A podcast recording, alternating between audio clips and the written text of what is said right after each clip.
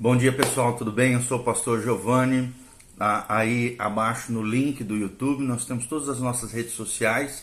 Eu te convido a nos seguir nas redes sociais e conhecer o nosso trabalho de pregação do Evangelho, de propagação daquilo de maravilhoso que Deus tem para mim e para você. O nosso tema do devocional de hoje é Deus trabalha a nosso favor e não contra nós. Deus trabalha a seu favor. Deus trabalha em você, por você, para a glória dele. E nós vamos ver esse Deus maravilhoso que nós servimos no episódio lindo do Gênesis 42 a 36. A história de Jacó tem preciosas lições para nos ensinar no dia de hoje para abençoar o seu e o meu coração. A Bíblia Sagrada diz no Gênesis 42, 36: Então lhes disse Jacó, seu pai: Tendes-me privado de filhos. José já não existe, Simeão não está aqui e ides levar a Benjamim, todas estas coisas me sobrevêm. Aqui nós vemos aquele episódio onde Jacó recebe a notícia de que teria que liberar seu, seu último filho, Benjamim, para que os seus irmãos levassem eles até a terra do Egito, a pedido de José, que era governador lá do Egito. Então aqui, tenta imaginar essa cena no coração de Jacó. Jacó já tinha perdido o seu filho favorito, que era José, né? Ele não sabia que o seu filho estava vivo e era o governador ali do Egito. E diante dessa situação de ter que liberar o, o seu filho Benjamim para que retornasse à terra do Egito, ele exclama essa expressão: tende-me privado de filhos, né? Uma espécie de lamento ali diante do Senhor. José já não existe. Por quê? Porque no coração de Jacó ele havia perdido José, ele achava que José estava morto. Simeão não está aqui, porque Simeão estava preso lá com José no Egito, para que eles trouxessem Benjamim de volta. E ides levar a Benjamim é como se fosse uma expressão, e agora? Vou perder mais um filho? Todas estas coisas me sobrevêm. Então, quando as coisas ruins nos sobrevêm, quando as coisas difíceis podem assolar o nosso coração, né? Quando as situações calamitosas podem se chegar até nós, as tempestades, as circunstâncias difíceis, as adversidades, nós estamos vivendo uma situação assim, né? Uma pandemia mundial, Covid-19, o famoso coronavírus, aí as pessoas angustiadas, ao mesmo tempo temerosas com tudo isso. E como é que Deus se posiciona com relação a tudo isso? O que, que nós podemos esperar de Deus diante dessas situações complicadas que a humanidade está vivenciando hoje? O que nós vamos aprender através das Escrituras e também desse episódio curto que nós mencionamos aqui é que Deus trabalha a nosso favor e não contra nós. Ou seja, Deus não perdeu as rédeas da história. Deus não foi pego de surpresa. Deus continua trabalhando a seu favor se você estiver nele, com o coração confiante nele, saiba que Deus está trabalhando a seu favor, em você, através de você, para a glória dele e jamais contra você. Eu me lembro das palavras de Paulo lá em Romanos 8, quando a Bíblia Sagrada nos diz: todas as coisas cooperam para o bem daqueles que amam a Deus. E nós vamos estar falando um pouquinho mais sobre essa história linda de Jacó. Jacó foi amado por Deus antes de nascer. Ele já foi escolhido pelo Senhor. Assim eu e você somos chamados para a salvação, chamados para a vida eterna. Deus nos amou antes de nós sermos gerados no ventre das nossas mães. Jacó era neto de Abraão, o pai da fé.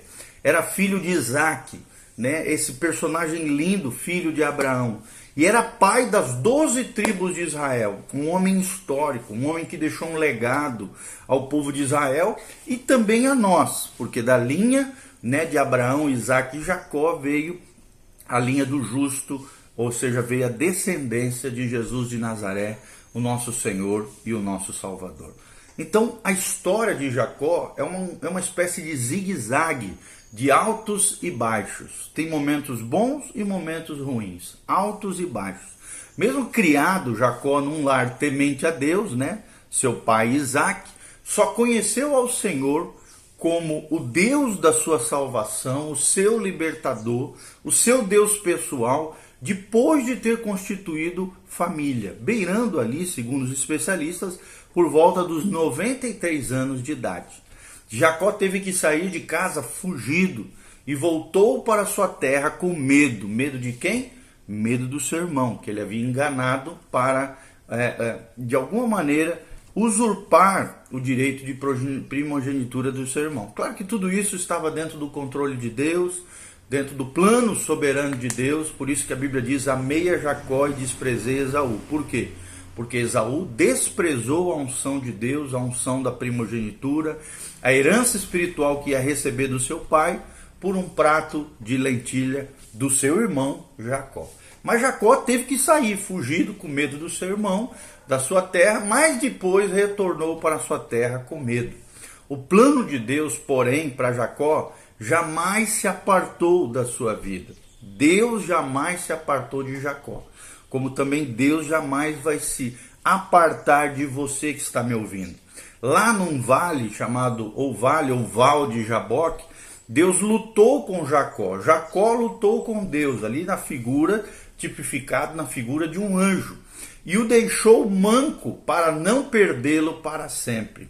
Ou seja, Deus deixou uma marca profunda na vida de Jacó, que se transformou nesse episódio em Israel.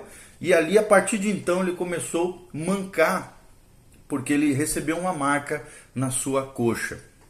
Ou seja, a graça de Deus, o plano de Deus o projeto de Deus, né, a graça de Deus deixa marcas nas nossas vidas. Tudo isso porque Deus não quer nos perder. Às vezes acontecem coisas na nossa vida quando estamos lutando com Deus, Deus está lutando conosco.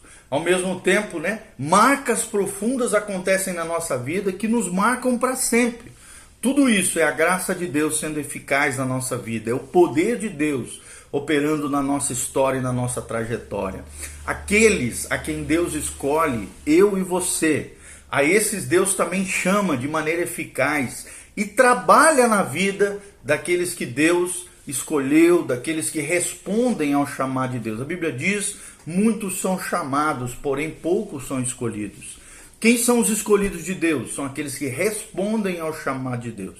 E Deus está te chamando nessa manhã você tem ouvido a voz de Deus, você tem buscado o Senhor, você tem respondido ao chamado de Deus da sua vida.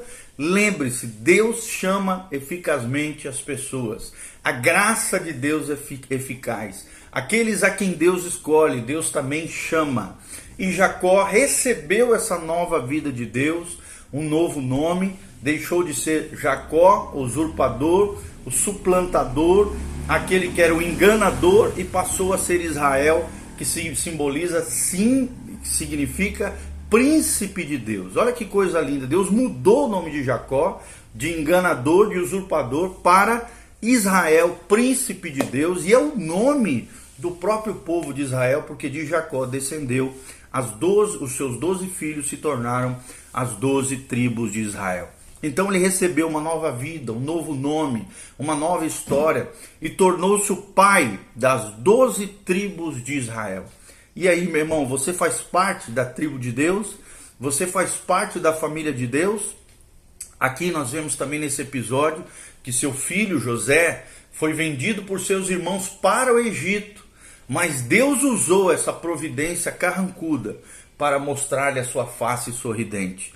Por mais que José, sem saber no momento, sem perceber aquilo que estava acontecendo com ele, tudo o que aconteceu na vida de José se transformou em bênção, não só para ele, mas para todos os seus familiares. Foram mais de 70 pessoas depois conduzidas até a terra do Egito para que fossem preservadas através daquilo que aconteceu com a vida de José. Nós vemos José com um coração perdoador, foi capaz de não guardar amargura, rancor no seu coração, ódio ressentimento, mas perdoou seus irmãos naquele lindo episódio lá de Gênesis, no final de Gênesis, onde nós vemos claramente que José tem uma perspectiva eterna, uma visão de futuro, um coração perdoador.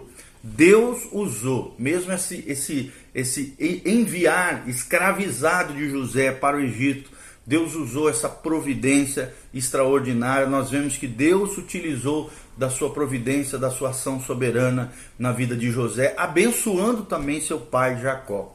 Então aquela situação difícil não era uma ação de Deus contra Jacó, como nós estamos falando, era Deus trabalhando a seu favor. Era Deus trabalhando a favor da família de Jacó. Então não há Deus como o nosso Deus. Deus é tremendo, é o Deus que trabalha para aqueles que nele esperam. Então, se você esperar em Deus, se você confiar em Deus, se você mantiver a paz, a serenidade, o sossego, a alma quieta no Senhor, Deus é o nosso Deus. Não há Deus como o nosso Deus que trabalha para aqueles que nele esperam. Então, aquilo que Jacó imaginava ser a sua ruína, né, como esse relato que nós lemos de Gênesis, aquilo que ele achava que tinha acontecido de maior tragédia, e o medo que assolava o seu coração era perder ainda mais um filho, Benjamim. Aquilo que Jacó imaginava ser sua ruína era, na verdade, a sua salvação. Aquilo que ele imaginava estar contra ele, laborava, ou seja, trabalhava a seu favor. Era Deus trabalhando a seu favor. O seu lamento, né, o choro, o pranto, a dor, o sofrimento de Jacó tornou-se depois o seu cântico mais efusivo. Jacó termina a sua vida vendo os seus filhos e os filhos dos seus filhos louvando e abençoando os seus doze filhos no leito da sua cama, está lá em Gênesis, você vê no finalzinho de Gênesis, Gênesis 52, ele orando, abençoando os seus filhos, declarando palavras proféticas no leito da sua dali da sua, do, do, da sua cama, ao final da sua vida, e ainda termina de, dizendo palavras tremendas como essa: Deus visitará o seu povo. As palavras de Jacó continuam permeando o mundo espiritual. Na eternidade, as palavras de Jacó continuam ainda ali efetivas, funcionando na vida de muitos e muitos daqueles que confiam em Deus, daqueles que creem na Bíblia Sagrada, daqueles que colocam seu coração no Senhor. Nós vemos que Deus transformou, tornou o lamento de Jacó em um cântico extraordinário, maravilhoso. Deus transformou o vale árido que Jacó vivia num manancial de alegria. Nós vemos as lágrimas em celebração no final da vida de Jacó. Nós vemos o, choro numa fonte de consolo para Jacó. E também quero declarar isso sobre a tua vida.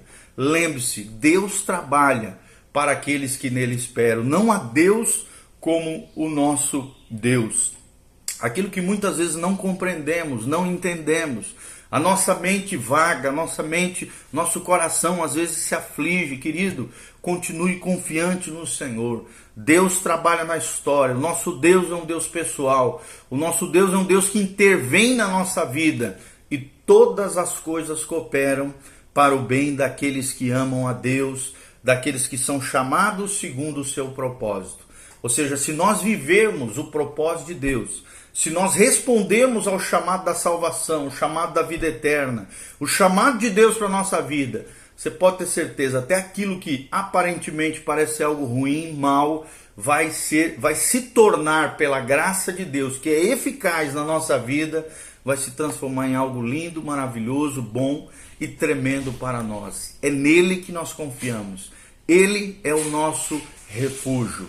E lembre-se, Deus trabalha a nosso favor, jamais contra nós. Deus é um Deus que trabalha a favor daqueles que nele esperam. É essa palavra que Deus tinha no meu coração que eu queria compartilhar com vocês. Que Deus vos abençoe num dia abençoado na presença do Senhor. Não temas, Deus é contigo.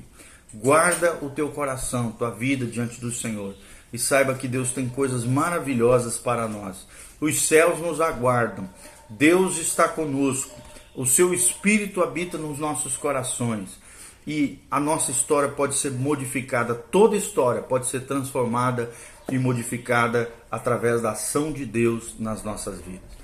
Que Deus os abençoe. Dá uma clicada no nosso link do YouTube, tem todas as nossas redes sociais, nos siga. Se você também quiser nos abençoar, ali tem um link para isso né, entre no nosso site www.betelonline.com.br, é o site da Igreja Batista Betel, onde nós temos muitas ministrações maravilhosas para a sua vida, para o seu coração. E continue conosco nessas programações, visando abençoar, consolar e te levantar em Deus numa vida de fé, de bênção, de graça e de unção do Senhor. Um beijo do pastor Giovanni, que Deus os abençoe, em nome de Jesus. Amém e amém.